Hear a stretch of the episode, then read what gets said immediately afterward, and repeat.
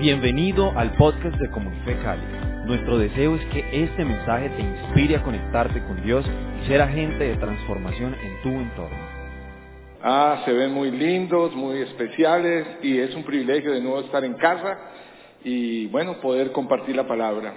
Eh, saludos desde Pereira, comunidad cristiana de fe Pereira. Eh, bendecimos, oramos por nuestra eh, iglesia mamá, por nuestra misión y bueno, mi esposa sabe que es, es, bien lindo poder estar acá.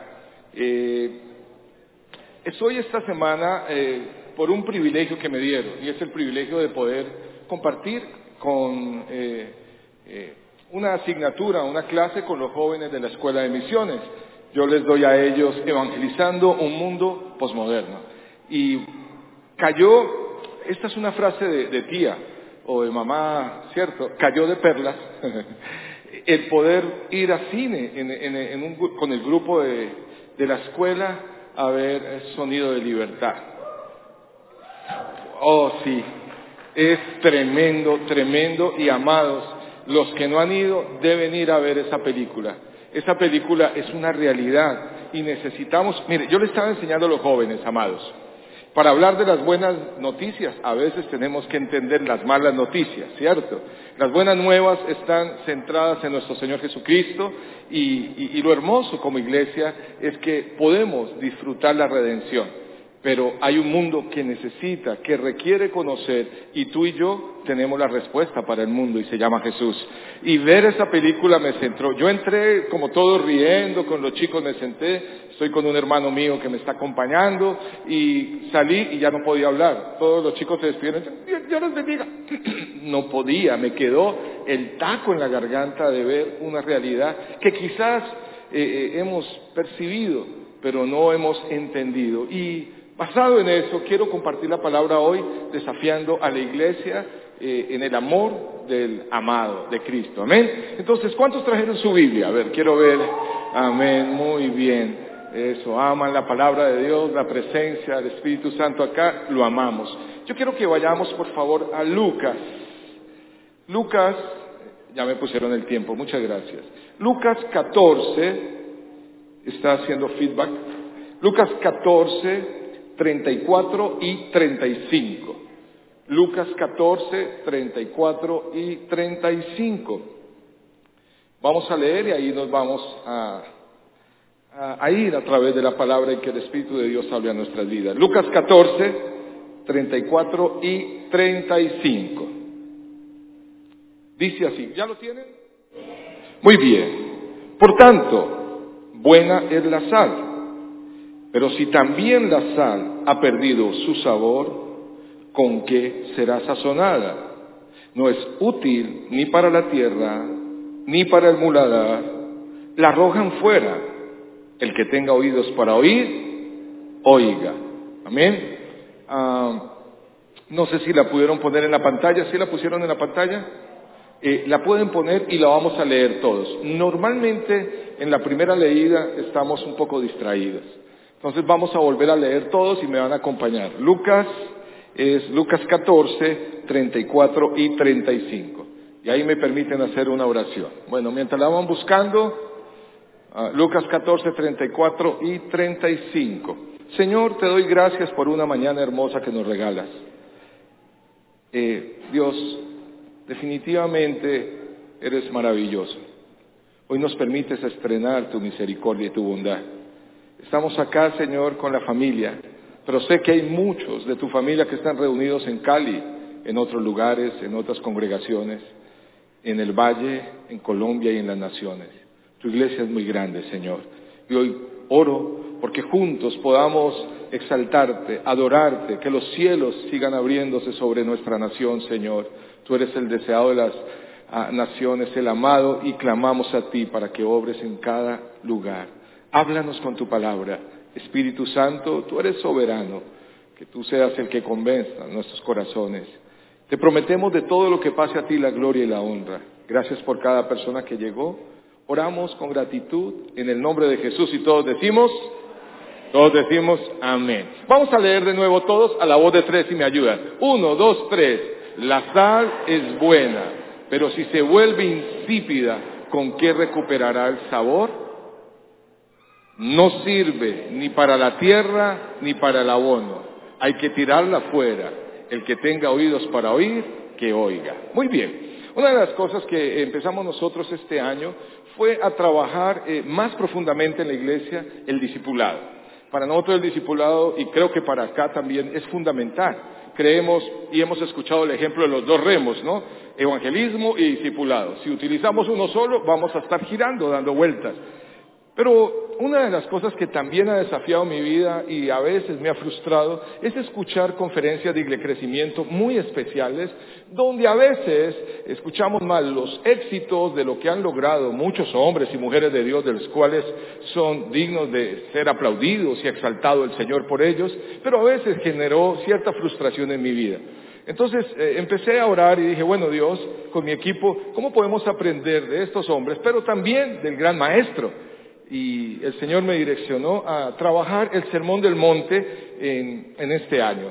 Nosotros comenzamos el Sermón del Monte en febrero, Sermón del Monte que está en Mateo. Comenzamos en Mateo 5 en febrero y la semana pasada, antepasada, entramos a Mateo 7.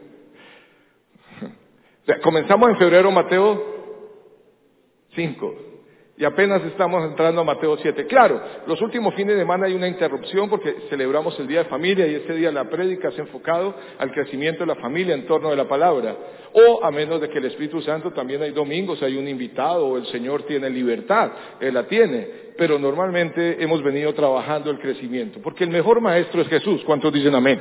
y podemos aprender de Él. yo no sé, a veces sentí quizás en mi vida pretender saber un poquito más que el Señor.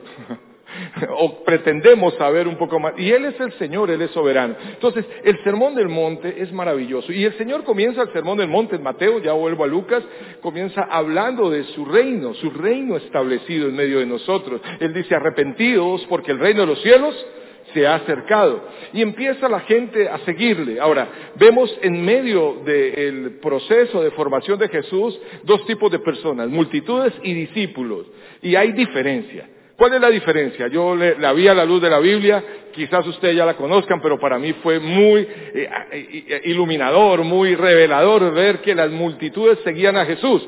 Pero en Mateo 5 dice, y sus discípulos se acercaban. Y vi la diferencia entre la multitud. La multitud sigue, pero el discípulo tiene una intencionalidad de acercarse a Él y escuchar su voz y ser dirigido por Él. Y entonces el Señor empieza a hablar características de los ciudadanos del reino, de aquellos que han tenido un encuentro con el Señor y empieza a hablar de las bienaventuranzas y empieza a hablar de ciertas características. Pero una de las que más me ha impactado es el de ser sal. Lo mismo que está hablando Lucas, el ser sal. Y hoy vamos a hablar entonces de la sal y el discípulo. ¿Les parece? Muy bien. Eh, leímos el texto y el texto Jesús está hablando sobre la sal, aquí en Lucas, de lo mismo que habla en el Sermón del Monte, es parte de la enseñanza. Y dice, por tanto, buena la sal. Y ya encontramos que para Jesús la sal es buena. Ahora, él viene hablando de qué? ¿Por qué está hablando de la sal? Quizás tenían hambre, quizás el Señor quería ser un master chef. Bueno, no sé, quería enseñar de cocina. No, él empieza a hablar de la sal con una intención y es que la sal es una de las características que tienen los discípulos o los hijos del reino. ¿Cuántos dicen amén? Somos sal. ¿Por qué? Porque la sal tiene características. En aquella época todos conocemos estudios sobre la sal. La sal era costosa, de ahí viene la palabra salario. La sal preserva, la sal da sabor. Y el Señor está haciendo esta comparación de la sal con el discípulo. Ahora, ¿por qué les digo que está hablando o comparando la sal con el discípulo? Si vamos al contexto, y les animo, normalmente, y la Biblia se interpreta de izquierda a derecha. Si vamos hacia atrás nos damos cuenta que él está hablando del discipulado. Miren el versículo ah, 25 dice, grandes multitudes, voy a retroceder un poco para entrar al tema, grandes multitudes le acompañaban y él volviéndose les dijo, si alguno viene a mí y no aborrece su padre, madre, mujer, hijos, hermanos, hermanas, aún hasta su propia vida, no puede ser mi discípulo. El que no carga su cruz y viene en pos de mí, no puede ser mi discípulo. Después cuenta dos historias. Voy a saltar intencionalmente al versículo 32. sino cuando el otro todavía es, perdón, 33. Así pues, cualquiera de vosotros que no renuncia a todas sus posesiones no puede ser mi discípulo. Vuelve y dice, por tanto, buena la sal, pero si también la sal ha perdido su sabor, ¿con qué será sazonada? Y ahí empieza a hablar de la sal. Entonces, entendamos que para Jesús el discípulo es bueno como la sal es buena. Está enseñando eso. Y que es necesario entender cuál es la característica para ser un discípulo. Y él las está dejando atrás. Entonces el primer punto que podríamos tocar tiene que ver con el discípulo y el ejemplo de Jesús como discipulador. Él los está enseñando a ellos. ¿Qué características estamos viendo ahí? Que la sal es para la comida, como el discípulo para la vida, bueno, como el discípulo sazona la vida, eh, eh, también el discípulo o el Hijo de Dios sazona ¿cierto?, el mundo. Ahora, la característica que él está hablando de la sal o de un discípulo son dos fundamentales. Y le voy a decir la primera. Dice, versículo 26, si alguno viene a mí y no aborrece a su padre, a su madre, a sus hermanos, a su... Oiga, e-, eso está como muy fuerte. Y para acabar de ajustar ni siquiera dice suegra. Como para uno decir, a algunos les gustaría, nosotros, yo amo a mi suegra y hago chistes de suegras y sé que a veces, eh, no, mi esposa es suegra, y es una suegra hermosa. Mi suegra es maravillosa. Es más, la suegra que más amo es la de mi esposa, mi mamá. No, no, también, no, también a mi suegra la amo mucho, pero, pero aquí Jesús, ojo, no está diciendo, pero ¿cómo así si nosotros y la iglesia es pro familia, ¿sí o no? Amamos la familia y amamos la vida. Ahora Jesús nos está diciendo que aborrascamos a la esposa, madre, padre. Me gusta como dice otra versión para tener un poco más claro el tema. El Señor dice, si alguno de ustedes quiere ser mi discípulo, tendrá que amarme más. Ah, ya está más claro. Amarme más que a su padre, a su madre, que a su esposo, a sus hijos y más que a sus hermanos o sus hermanas. Ustedes no pueden seguirme a menos que me amen más a su propia vida. El Señor aquí lo que está mostrando es que la iglesia cuando entiende la grandeza del Señor, cuando entiende que Él es Rey soberano, cuando tenemos un encuentro, empieza como discípulos a cambiar la jerarquía de lealtades. Y empezamos a poner en primer lugar al Señor, amando a nuestra familia. Y yo les digo y les animo, amar al Señor es una bendición para nuestra familia. para nuestro trabajo, para el ministerio y para todo lo que hagamos. ¿Cuántos dicen amén? No se trata de amar a Dios, familia, trabajo, es como hacia abajo, no, es Dios y Él cubre todo, porque Él es soberano, Rey de gloria. Entonces, ahora, jerarquía de lealtades, estoy diciéndoles, ok, el discípulo de Jesús es alguien que tiene una historia para contar. Si yo le estoy hablando aquí a discípulos es porque han tenido un encuentro personal con Jesús. Y quizás algunos vienen por primera vez y ustedes no saben a qué vinieron, pero yo sí sé quién los trajo. porque Él quiere que tú seas tal y que tú puedas, voy a ponerlo de esta manera, a mí me gusta hablar, yo soy habladorcito, charlador. Cuando yo tomo un taxi, cuando vivía en Medellín, antes de que me trasladaran para Pereira, o me, me enviaran para Pereira, yo aprendí algo en Medellín, a hablar con los taxistas haciendo las siguientes preguntas. ¿Y cómo está? Normalmente el paisa es bien hablador. Dijo un, pastor amigo, se llama Ricardo Caballero Santanderiano, dijo, los pais, los santanderianos somos toscos. Los santanderianos somos muy toscos, bruscos para hablar. Pero el paisa es amable. El paisa es muy amable. El paisa es extremadamente amable, el paisa es sospechosamente amable, ¿no? Entonces, uno va hablando ahí, pero... Ah, y estoy hablando con el conductor y le digo, ¿y cómo está? Me dijo, bien. ¿Y cómo ve la vida? Me dice, no, difícil, esto está costoso, esto no cambia, mi esposa está enojada, no alcanza el dinero, trancones, y los dejo hablar, que saquen todo lo que tienen en su corazón de queja. Y les hago una segunda pregunta. ¿Y usted qué está haciendo para que esto cambie? Ah, ¿y, puedo hacer algo? Claro, claro. Mira, cuando, y les voy a explicar, nosotros somos creados por un Dios, pero por causa del pecado estamos rotos. Pero si volvemos a Él, Él nos restaura. Y nosotros podemos convertirnos en personas que haya una transformación o ser usadas por Dios para transformación de la ciudad, de la nación. Ah, sí, cierto, se puede hacer. Claro, y ahí voy hablándoles del Señor. Amados, podemos ver los problemas que hay. Pero ¿qué estamos haciendo para que esto cambie? Como iglesia debemos entender que si nos hemos encontrado con Jesús, entonces hubo una transformación, tenemos una historia para contar. Es la historia de alguien que se encontró con Jesús y a partir del encuentro ha sido reestructurado en alguien nuevo. Yo tuve que, ayer le hablaba a los jóvenes sobre la oración y les dije, la primera oración que yo hice sincera y sencilla fue en el río Sumapaz después de 11 años de estar en las drogas, 11 o 12 años, y no era cualquier droga, era bazuco, cocaína, yo era electroluz, una aspiradora tremenda para, eh, Dios mío. O sea, mi cabeza la mandan para el exterior en esa época y hacen platicas de lo que sacan de ella. Pero en medio de mi desespero, tristeza y dolor, hice una oración sincera. Y la oración fue la siguiente. Jesús, si tú existes, cámbiame y yo te sirvo. Esa fue mi oración, llorando. Y él respondió y me, cambió, pero me está ayudando a cumplir mi parte, que es servirle a él. Porque separado de él no puedo hacer nada, lo necesito. Cuando nosotros tenemos un encuentro con Jesús, nuestra vida es totalmente reestructurada. Eh, hay un anhelo de agradarle a Él, hay un anhelo de obedecerle y hay un anhelo hablar de Él, porque el que le ama habla de Él. Un niño se acerca y le dice, papi, ¿yo por qué tengo que amar a Jesús? Hijo, pues es que ustedes dicen son cristianos y me dicen que amar a Jesús, pero ¿por qué lo tengo que amar? Buena pregunta. El papá le dice, bueno hijo, te voy a contestar con una pregunta. ¿Tú por qué me amas? Pues porque tú me amas. Por eso debes amar a Jesús. Él nos amó y dio todo por nosotros. Reestructuración. Y entonces en esa reestructuración empiezan a cambiar las jerarquías de lealtades. Aborrecer ¿Y cuál es la otra palabra que les dije? Renunciar. Versículo 33. El que no renuncie. Aborrecer o amar más a Dios que a nuestra familia y que a todo. Y aborrecer, o dice otra versión, la palabra es a no amar tanto nuestras riquezas. Aborrecer lo que tenemos. Amados, a nosotros no nos define lo que tenemos. A nosotros nos define lo que Dios hizo por nosotros. Es más, a ti no te define a mí lo que haces para el Señor.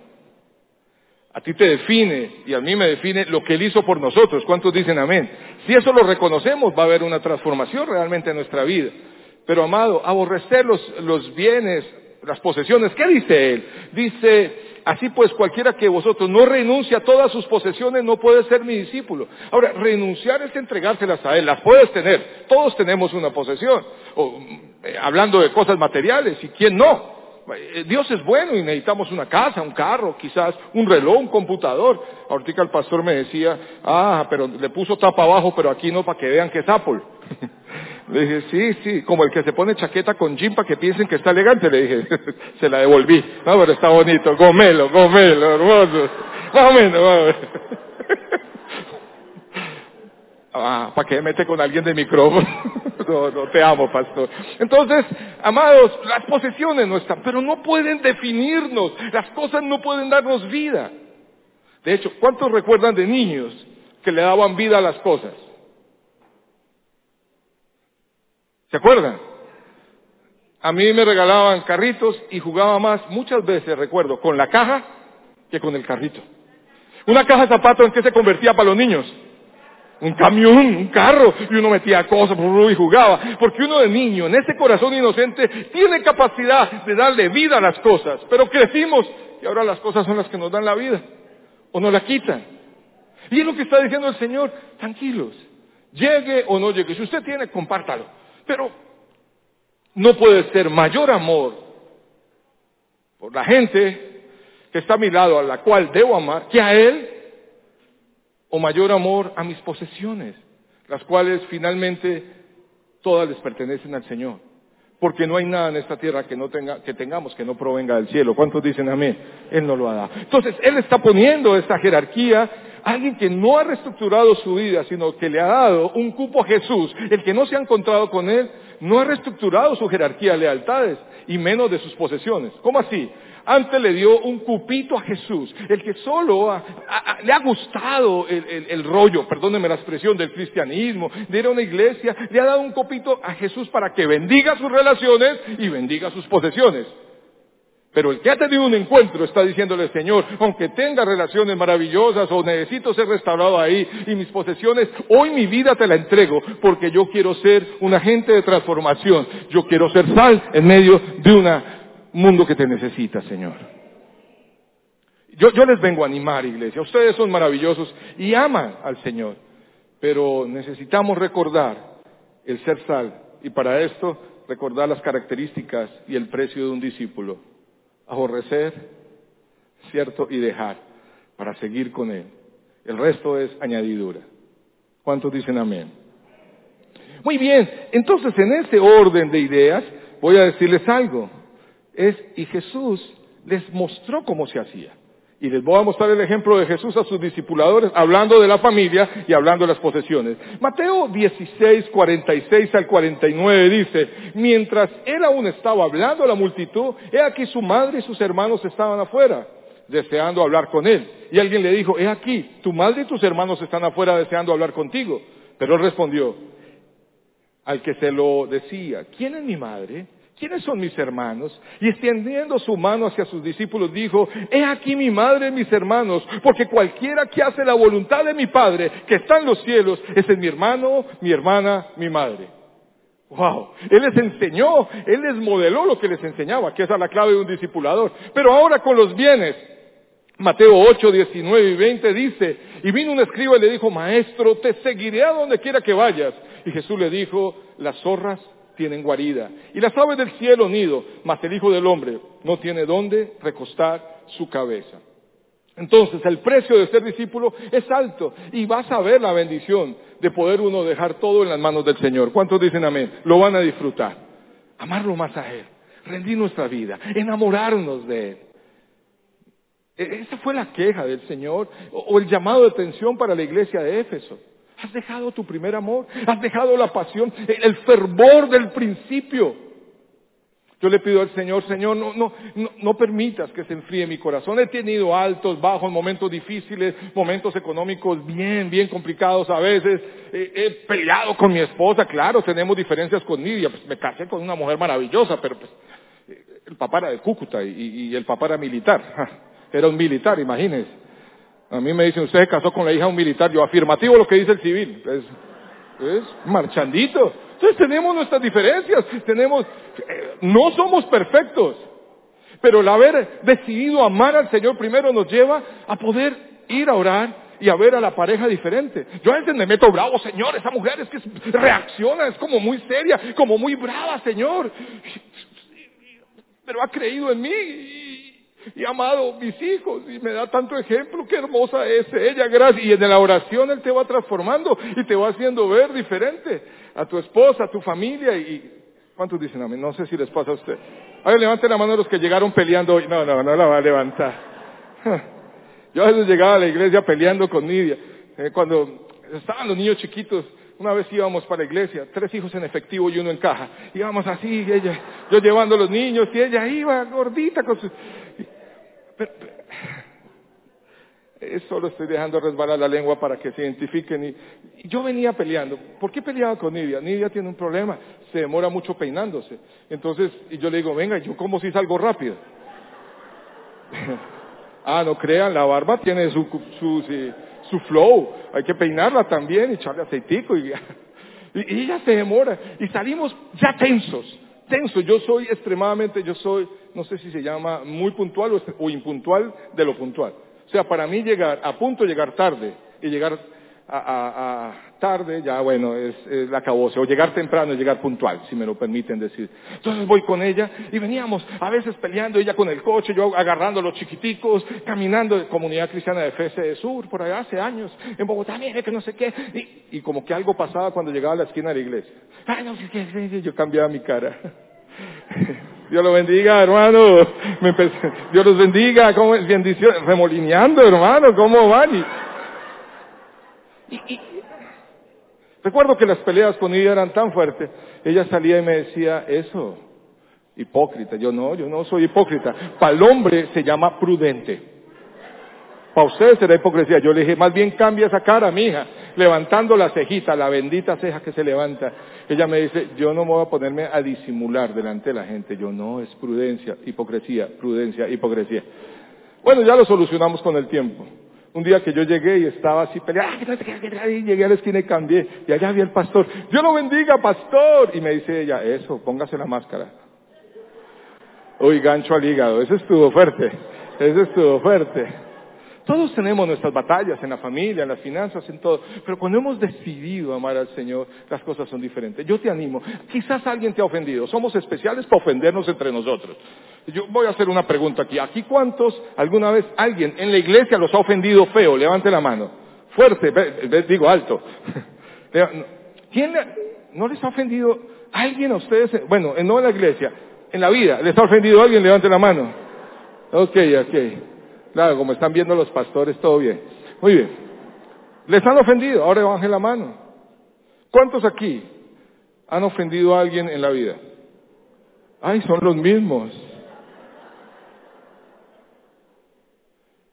El decidir amar a Dios es a pesar de, y el renunciar y el entregar es a pesar de, es entender su obra preciosa.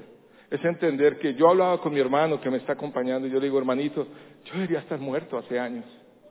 Mis pecados, no solo estaba muerto en pecados y delitos, sino físicamente debería estar muerto por todas las locuras. Pero es tan hermoso ver que el Señor se atraviesa en nuestro camino. Pero Él se atraviesa nuestro camino por amor y también hay propósito en la vida de nosotros. Y como discípulos es ser sal. Y es lo segundo que quiero hablar en lo que queda de tiempo. Ya les hablé del discípulo, pero ahora, lo segundo es, dice el Señor, ¿con qué se sazonará la tierra? Y ese es el llamado de hoy. Así también la sal, se ha perdido el sabor, ¿con qué se sazonará? Dice. Lo dice el Señor como con cierta ironía, si le ponemos emoción al texto. Es para Jesús, el discípulo, alguien que no debería ser insípido. Alguien si está en contacto con Él no puede tener insipidez.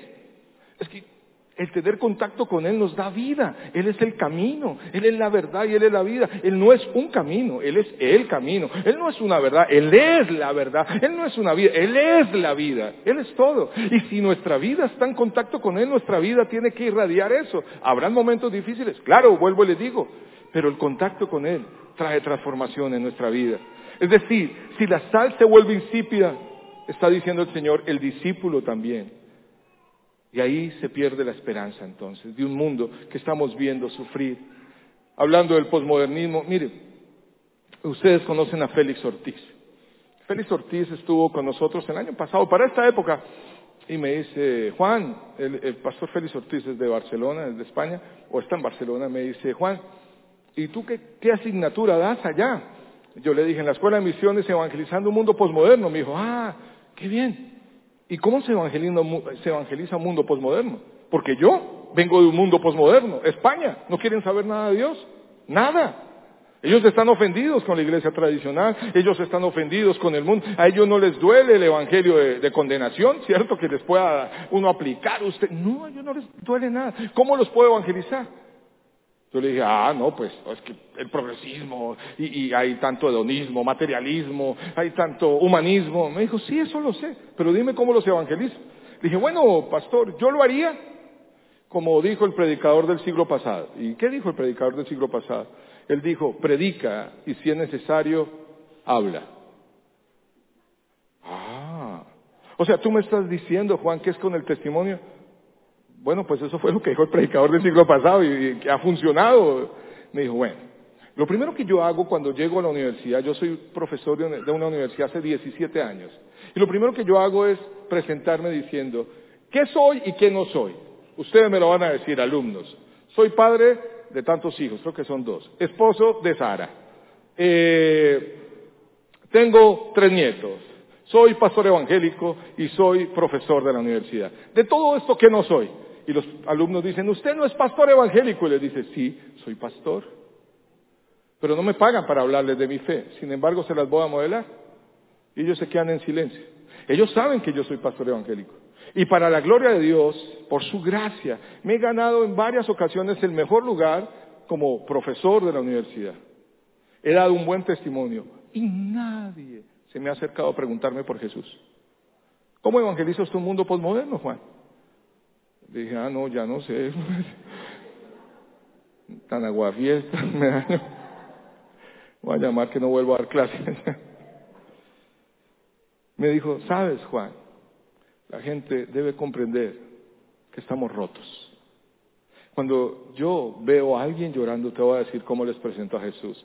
Me acerco y le digo, ¿qué te pasa? Un alumno dice, tengo problemas con mis padres. Entonces yo les digo, te voy a contar una historia real. Nosotros fuimos creados por un gran Dios, el cual nos creó bien, a su imagen y semejanza, pero por causa del pecado quedamos rotos y heridos. Y por eso estás así, pero Él puede restaurarte. Ah, no, yo creo en Buda. Ok, te animo a que le ores a Buda para que te restaure. Dice dos meses después luego por ahí llorando, ¿cómo está? No, es que yo le oré a Buda y no, no ha pasado, no, no, no. Y entonces, no, yo tengo otros dioses. Ah, bueno, pídele a ellos. Por ahí a los tres meses me acerco y luego más, y le digo, ¿y por qué no intentas con Jesús? De pronto, eh, ah, bueno. Y así he visto a muchos llegar poco a poco a los pies del Señor. Pero debemos entender que estamos rotos. Y solo Él nos puede restaurar. Y cuando Él nos restaura, nos da un propósito. Y nos empieza a llamar sal.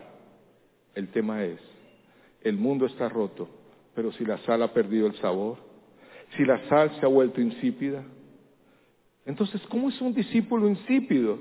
¿Eso existe? Sí. El discípulo insípido tiene sabor a multitud. A multitud. Solo lo sigue. Vamos con nuestra canasta detrás de nuestro milagro y está bien. El Señor vio las multitudes con amor y tuvo compasión de ellas porque vagaban como ovejas sin pastor. Está bien. Pero si tú has tenido un encuentro transformador y la jerarquía de lealtades en tu vida están cambiando, tú vas a querer no ser multitud, sino discípulo. Y como discípulo, sal de la tierra para que esta tierra empiece a ser transformada.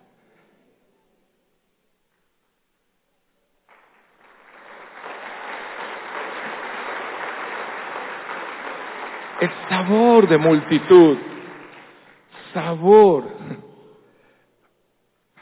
a hincha. ¿Saben? No hay persona más cruel que los hinchas de un equipo. Eso pasa.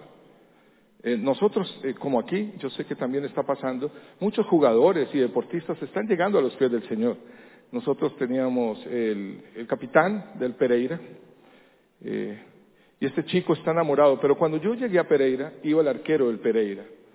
Y recuerdo que él sufría mucho porque él dice, a mí me, él salía a las calles y lo trataban muy mal, la hinchada muy mal, porque perdían siempre. Él dice, llorando me decía, pastor, si quedáramos 5-5, o 3-3, o por lo menos 3-2, pues yo sería el único malo. Porque hicieron gol, pero quedamos 3-0, 4-0, y, y no han entendido que es un tema de equipo, pero los hinchas están gritando, están siendo crueles las multitudes. Si lo hacen bien les aplauden, pero si no, empiezan a gritar y salgan, sáquenlo. Como cuando juega nuestra selección, que dicen que hay más o menos 50 millones de directores técnicos, todos dicen. Pero no están sudando la camiseta como están ellos sudándola ya, sufriendo. Ese es el hincha. El hincha es cruel a veces. Nosotros no podemos ser. Recuerden los hinchas de aquella época le gritaron a Jesús, Osana, Osana, Osana de David. Pero después los mismos hinchas, esa multitud gritó, crucifíquenlo crucifíquenlo, crucifíquenlo. El hincha va a ser cruel. Alguien que no ha reestructurado su vida, sino que le ha dado un cupo a Jesús solamente. Ojo, el que tiene sabor a hincha y a multitud, tiene sabor a neutralidad. Es neutro, no se mete en nada, no se mete en los problemas de sus hijos, eh, ¿Me pueden ayudar con el piano que estamos terminando? Jorgito, ¿usted toca piano? ¡Qué bendición, Jorgito! Se lanzó al estrellato el Jorgito. Perdón, Jorgito, es que estaban muy serios. Usted me ayudó ahí. Menos mal le tiene un lindo corazón. Amados, sí me hicieron ir la paloma. no, no, no. No nos metemos. El hincha, el, el de sabor insípido no se mete. Los problemas de sus hijos. Tenemos que poner la cara y ir y enseñarles a nuestros hijos. A mí me tocó un día, voy a poner ejemplo, uno de mis hijos le contestó muy mal a una profesora, a una maestra, la gritó. La tendencia hoy en día es ir el papá con el, con el hijo para gritar más duro con el papá y el hijo a la profesora. Hoy en día pasa eso. Mi esposa me miró y yo le dije, ¿qué haría el niño? Me dijo, usted sabe que no es un angelito, es un niño. Y los niños...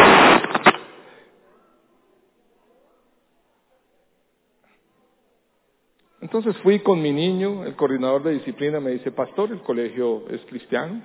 Me dice, pastor, es que Andrés gritó a la profesora. Yo me acerqué y le dije, hijo, ¿qué pasó? Me dijo, es que lo que ella hizo fue injusto. ¿Por qué? Me dijo, porque ella me, habló duro cuando los que estaban hablando era otro, sino que cuando se volteó a ver, yo me estaba moviendo para ponerme en mi lugar, pero yo no estaba hablando. Y fue injusto. Le dije, haya sido injusto, hijo. Una autoridad se respeta. Y debes pedirle perdón a la profe. Ok, papá. Me tuve que meter y fuimos allá. Llamaron a la profe y Pipe la miró y le dijo, profe, yo quiero pedirle perdón. Ay, ya dije el nombre. Borren eso. no, él me da permiso de contar esto. Le dije, pídele perdón. Dijo, ok, profe, yo sé que usted es una autoridad y que lo que usted está haciendo es por el bien de nosotros. Yo quiero pedirle perdón. No la debí haber gritado. Y la profe dijo, claro Andrés, yo te perdono pero profe, sigo pensando que es injusto. Y se fue yo, venga, venga para acá otra vez. Dios mío, pues una generación de extrema justicia, ¿cierto? Nada es justo. Pues bueno, pero no nos metemos. El insípido no se mete para estar con sus hijos modelándoles un evangelio. No podemos ser una iglesia insípida en nuestro hogar. Lo senté a mis hijos un día y les dije, la palabra blanda aplaca la ira, hijos, pero la áspera hace subir el furor. Nunca lo olviden. Nosotros aprendíamos, cuando yo estaba niño aprendía un versículo por ahí cada mes, si no, no comían por sobre... No, mentira, no molestando. Ah, ah, ah, eso sí lo hacían en Corea. No, apréndete un versículo. ¿Ok? Les trataba de enseñar un versículo. Si aprendieron ese mes el de la palabra blanda aplaca la ira y la áspera hace subir el furor.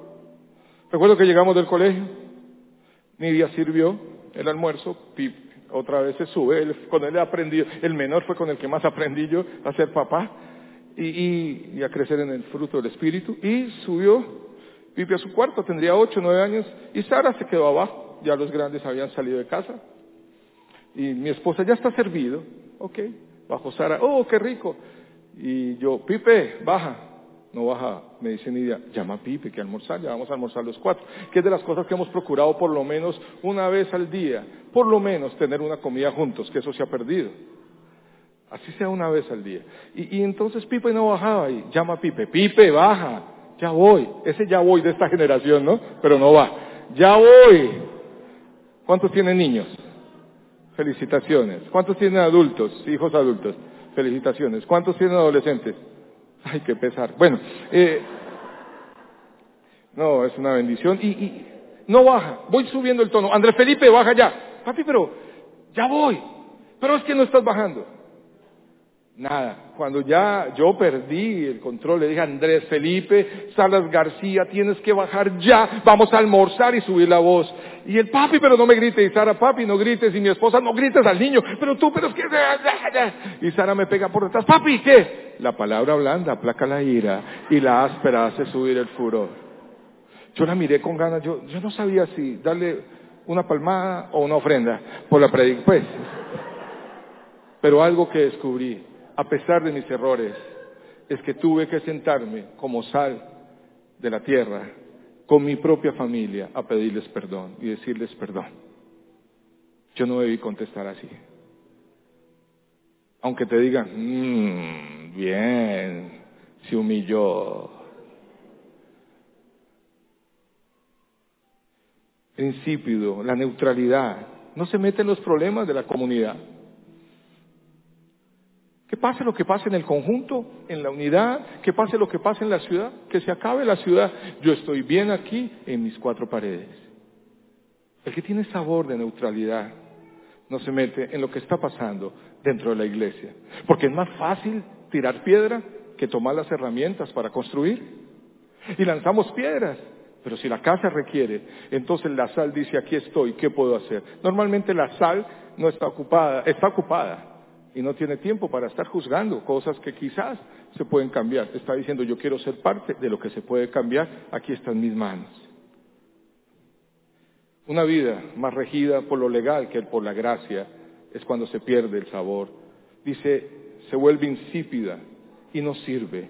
Se vuelve, pierde, deja de ser, dice el texto, útil. ¿Y qué es lo contrario a útil? Inútil. Una vida insípida, regida por la legalidad, como les dije, más que por la gracia. No hay una vida más insípida que aquellos que están dominados solo por la ley. La vida en el no se caracteriza más por la ausencia que por la presencia. Si alguien se ha vuelto insípido, quizás se ha vuelto completamente inútil. Eso lo dice el texto. Ni para la tierra dice, ni para el muladar, ni para lo más básico de la creación, la tierra y los animalitos, sirve esta sal, dice Jesús. Concluyamos. Es urgente.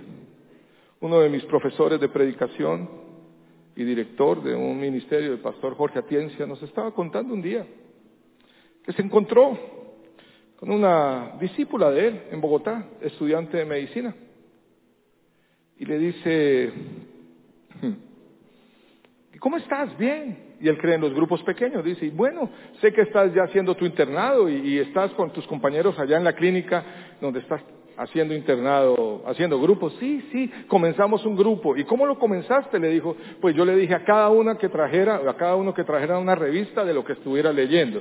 Y llegaron revistas, voy a poner ejemplos como TV y novelas, cosas de farándula, cosas de moda. Y él dice, wow, solo moda y solo farándula, ¿no hay algo más profundo? No, no les gusta hablar de eso. ¿Y tú qué estás haciendo como sal? Ella dijo, pues yo les recomendé un libro cuando me tocó a mí y les dije, ¿por qué no leemos un libro llamado Pensar, Creer, también es pensar del teólogo John Stott? ¿Y qué dijeron ellas? No, que yo era una aburrida, una zanahoria, una mojigata. ¿Y qué pasó? Llevamos dos meses leyendo el libro y ya quiere llegar cada miércoles para decir qué sigue en el libro y están encontrando en Jesús una respuesta. Eso es ser sal. Es en medio del lugar que nosotros estemos empezar a generar una transformación en tu profesión, en tu empresa, en tu labor, en tu colegio, en tu universidad, en tu barrio, en tu entorno. Tú has sido llamado a ser sal y a no perder el sabor.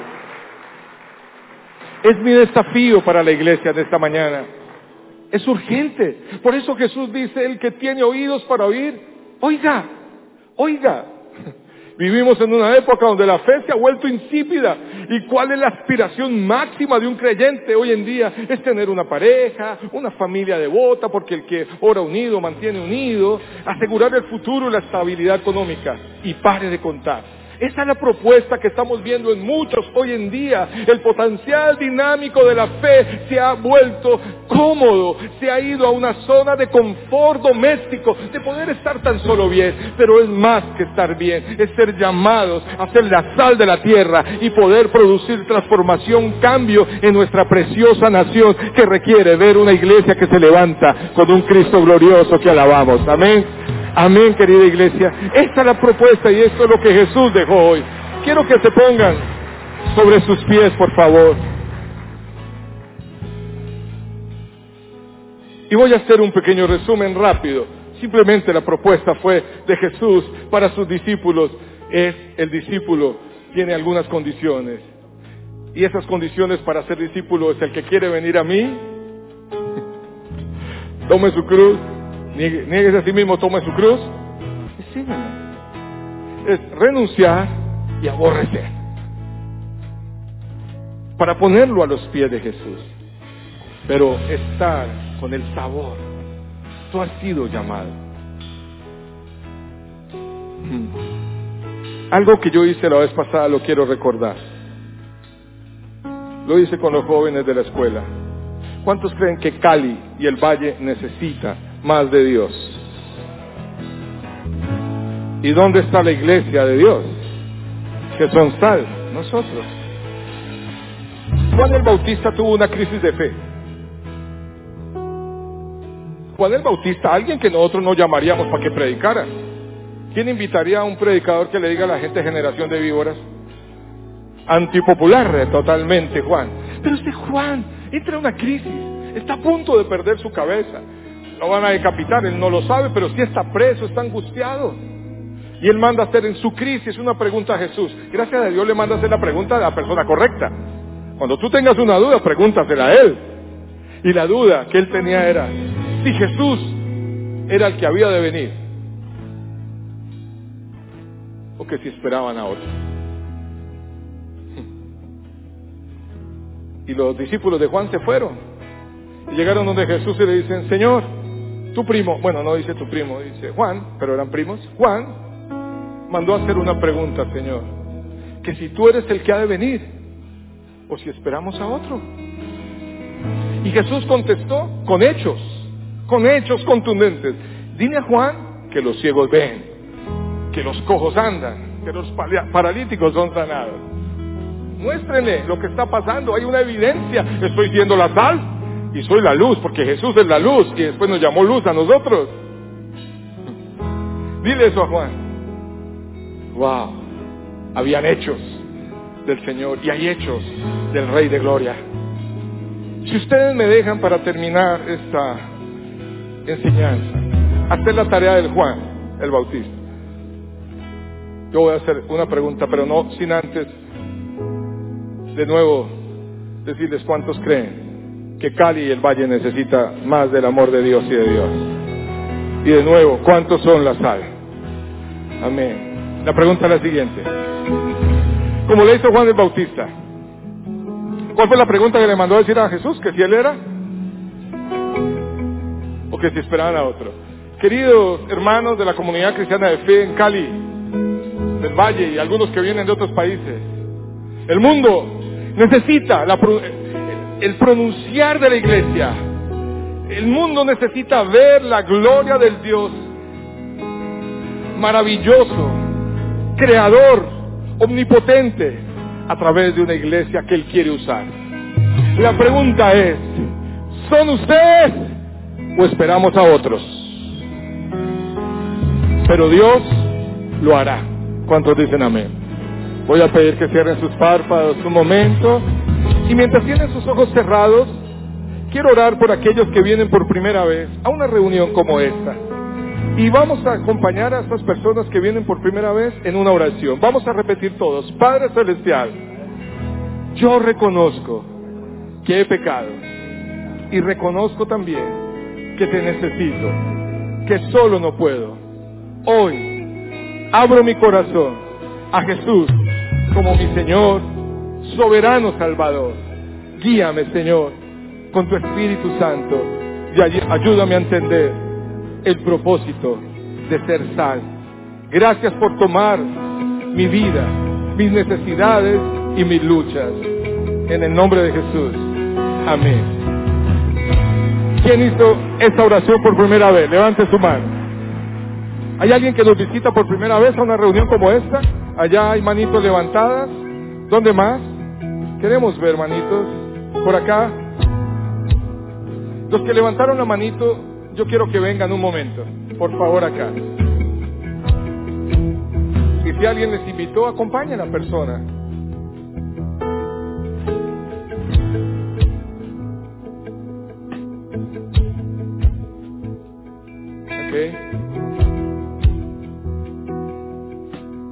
¿Qué tal si les damos un aplauso a ellos? Gracias por estar acá.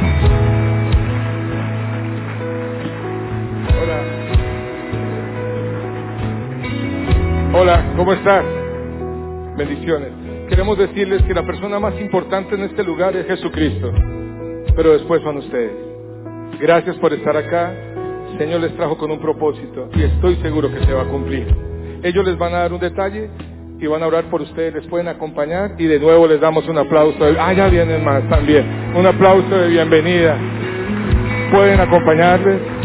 Gracias. Yo quiero ver la iglesia que está desafiada. No importa lo que pasó atrás. Hemos vivido momentos difíciles, sí, pero estamos vivos. Aquí estamos.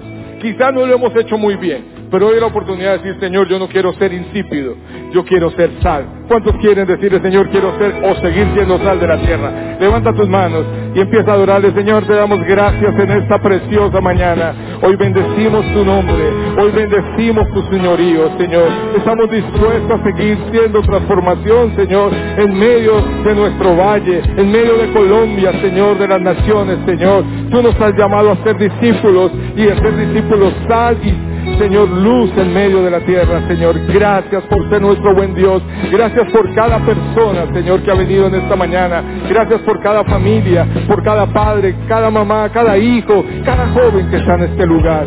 Señor, que tu dulce presencia llene sus vidas y que sean desafiados, Señor, para hacer la tarea. Vale la pena, Señor, caminar creyendo en tus promesas, Señor, y siendo la luz de esta tierra. Ayúdanos, Señor, por favor. Vas a adorarle y vas a decirle esto al Señor. Levanta el nombre del Padre nuestro. Gracias, Señor. Y Padre nuestro, Diga, aquí estoy. Cielo, Levanta tu voz, es para Él. tu nombre Wow, santo es. Que venga tu reino se haga su y que voluntad. tu reino se establezca Amén. y tu voluntad también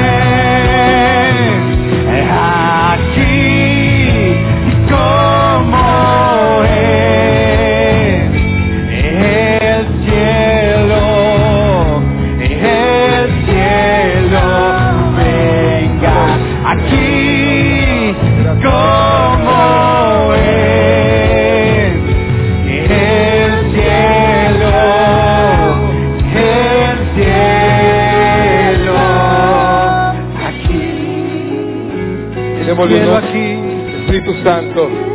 cielo aquí Deja que el Espíritu Santo llene, llene tu vida más y más. Adórale, adórale a Él.